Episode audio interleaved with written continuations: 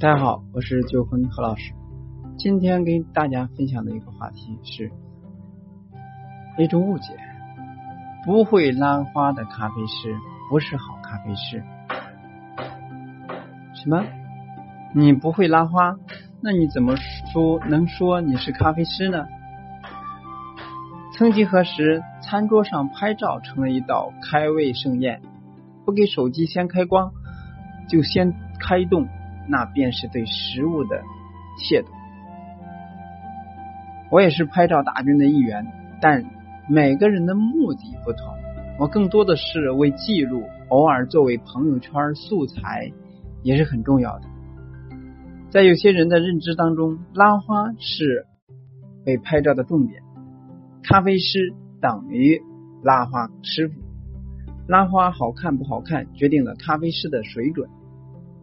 经常会有人问我，我从事什么行业？我说我是个咖啡师。得到回应都是：哇塞，我总觉得咖啡师好帅，拉花一定很好看吧？你可以教我拉花吗？之类的，巴巴拉拉的一大堆。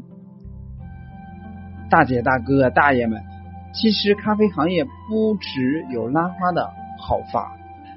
现在我不是一个吧台咖啡师，but 拉个简单的花也是没问题的。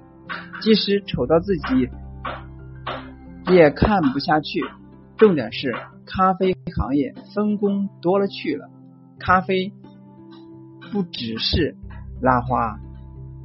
虽然我们常说一个不会拉花的烘焙师不是一个好销售，拉花不是不重要。只不过它不是重要的，需要用拉花来评价咖啡水准而已。咖啡师涉及的技能很多，拉花可能是最为细枝末节的地方。但是，若是拉不出一个漂亮的花，带给顾客的第一印象可能就大打折扣。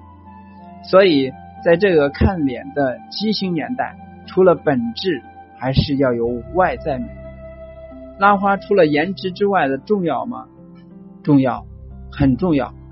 专业咖啡师告诉你拉花很重要，但咖啡师和消费者看拉花的角度是不一样的。消费者喜欢完整、清晰、新奇的图案，而咖啡杯里边有一只能有只熊、一只猫，是不是很可爱？顾客是不是看着就喜欢呢？是啊。这就是现实，顾客就是穷。但是咖啡师要不要妥协？这个得看具体情况。如果店里的战略目标和服务就是为了满足顾客的美观需求，那自然是可以变点花样的。有些比较有风骨的店长、店家就必须拒绝这种影响咖啡品质的做法了。比如某某品牌的 4S 店曾经以某次咖啡比赛的赞助商名义要求拉花拉几杯带有其 logo 的咖啡，但是被承办商无情的拒绝了。你说能不能拉？能，但是有难度。不但要求调整咖啡豆的品种，还要改变 espresso 的萃取与奶泡的打发，甚至要借助外力用。取巧的方式造出来，这种这样的图案，对于追求品质和诚信的商家，必然是拒绝这种无理的要求的。为无理打上双引号。其实这个问题的所在，某厂商和广大消费者一样，都喜欢新奇的拉花，而追求品质的咖啡馆，为了诚实对待每一位顾客，做到出品标准化，肯定是不会做这样的事的。那么，为什么某厂商要求是无理的呢？首先要明确，拉花这个东西是结果，是外在的显示。说的难听点，是牛奶与咖啡融合后的副产品，它只是一种表现形式。重点是什么？重点是融合。牛奶与咖啡融合，融合才是目的。拉花仅仅是表象，为了表象而放弃本质，是不是有点？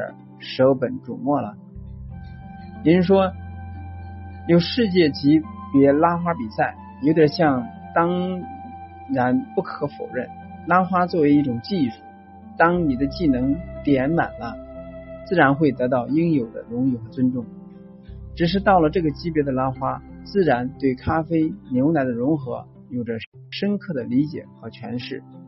单一的拉花，为了拉花而拉花的人是不可能达到这种境界的。所以，有了对融合的理解，才能支撑拉花的技术提高。也可以粗暴的归纳：融合是本质，拉花是表象；融合是基础，拉花是提高。比较专业的咖啡师怎么去看拉花呢？除了判断 espresso 萃取之外，要看奶打的怎么样，是不是足够绵密，有没有不和谐的大气泡，有没有分层，奶泡太厚还是太薄，奶咖表面的平滑度光不光滑，有没有褶皱，牛奶咖啡有没有均匀的融合，等等这些细节问题。除了上述之外，还要注意其他细节，比如说，咖啡出品完毕以后，奶缸内的残余剩余奶量还有多少？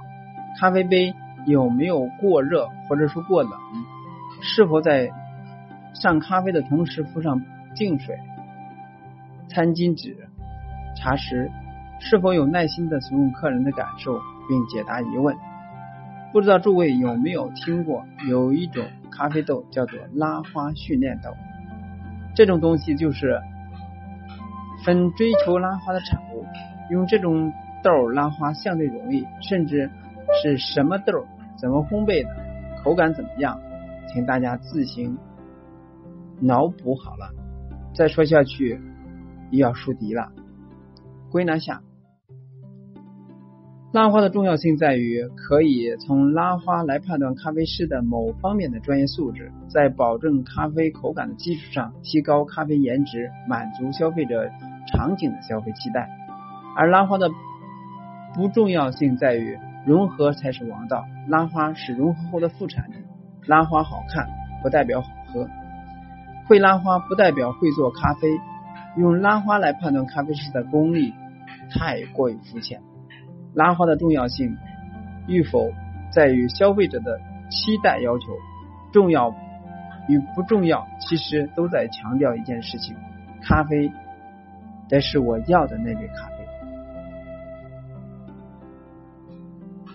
今天呢就到这里，下次再见。